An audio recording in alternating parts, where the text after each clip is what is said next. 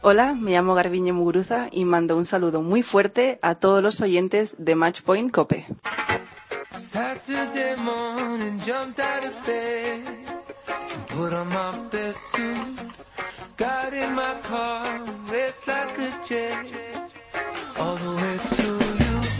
En el programa de hoy vamos a hablar con un entrenador de varias parejas profesionales del circuito World del Tour que está a punto de llevar a cabo una iniciativa muy buena para la formación de nuevos jugadores y nuevos talentos del mundo del pádel. Hablamos de Rodrigo Ovide. Hola Rodri, muy buenas. ¿Qué tal? Buenas tardes. ¿Cómo estás? Muy bien, por suerte, muy bien. Bueno, cuéntanos un poco en qué consiste esta buena iniciativa para el pádel. Bueno, eh, es una idea que la, la tengo dando vueltas en la cabeza hace un par de años y, y bueno, me tuve la suerte de que me pude juntar con Kutu Pérez Millán y con Gerardo Derito, que son dos jugadores profesionales en actividad, pero ya están pensando un poco en el día de, de- después de jugar, ¿no? Y, y les comenté este proyecto, les gustó, así que lo empezamos a pensar y a, y a darle un poco de forma, a ver si, si lo podemos eh, lo, lo podemos llevar a cabo. El proyecto se llama Las Estrellas del Mañana, ¿verdad? Exactamente. Ajá. Bueno, y explícanos un poco en qué consiste. La verdad que buscar, vi, ve- veo siempre en, en los clubes de pádel por ahí muchos muchos niños que, que van a tomar eh, la clase de pádel, eh, creo que más por, eh, por gusto de los padres que por lo de los chicos.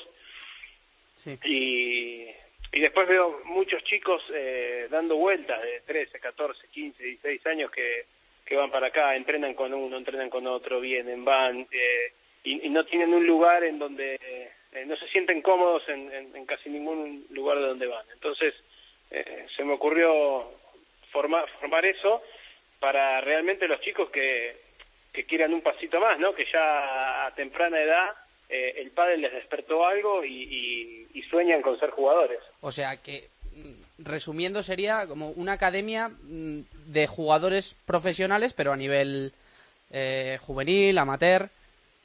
Sí, ¿A partir de, sí. de qué edades más o menos pretendéis trabajar? a partir de entre los 12 y los 13 años. 12 y 13 años, o sea que jovencitos les vais a coger. Sí, sí, sí. Y eh, esto, vosotros, eh, tú eres entrenador, eh, Gerardo y Kutu son jugadores. ¿Cómo lo vais a compaginar un poco con, con vuestra actividad en el circuito? Ya pusimos eh, dos días fijos en la semana para poder eh, empezar, sabiendo que, que si no sucede nada raro, eh, no estaremos ninguno de los tres, siempre va a haber dos. Ujú. Eh, entonces, eh, por eso pusimos los jueves y viernes, que es, por norma general, eh, el día que, que siempre hay dos. ¿Y cómo, cómo podéis ver vosotros a un, a un niño, a un chaval con 12, 13 años eh, que digáis, este tiene maneras y, y puede llegar a ser eh, profesional?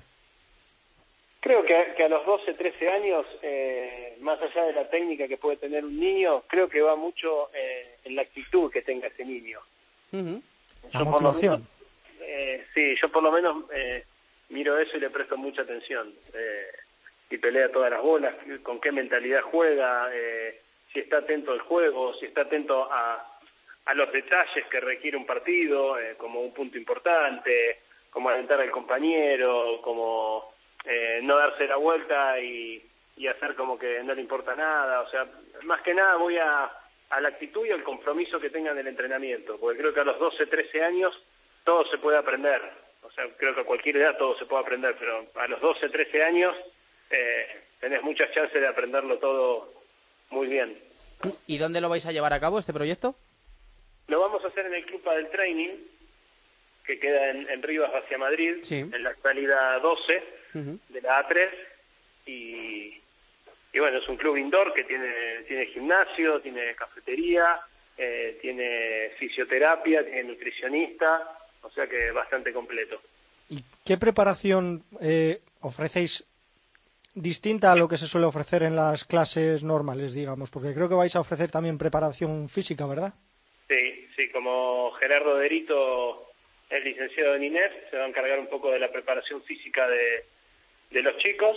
Eh, el entrenamiento el entrenamiento será de una hora y media, la primera media hora será eh, esa parte física que va a estar más apuntada a, a una formación física, ¿no? No una preparación física como tal, en donde los chicos se les metan en gimnasio, no, va a ser un acondicionamiento.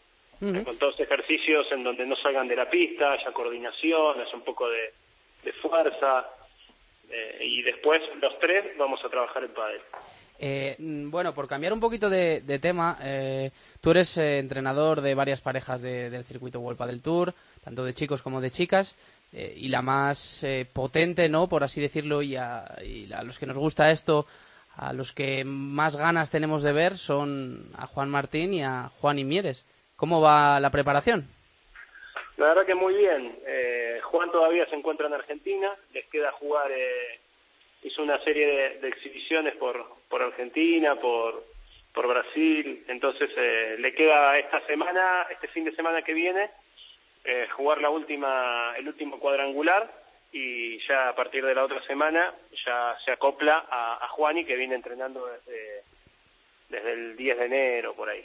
Más bien de parejas este año, ¿no? Tienes dos masculinas y una femenina.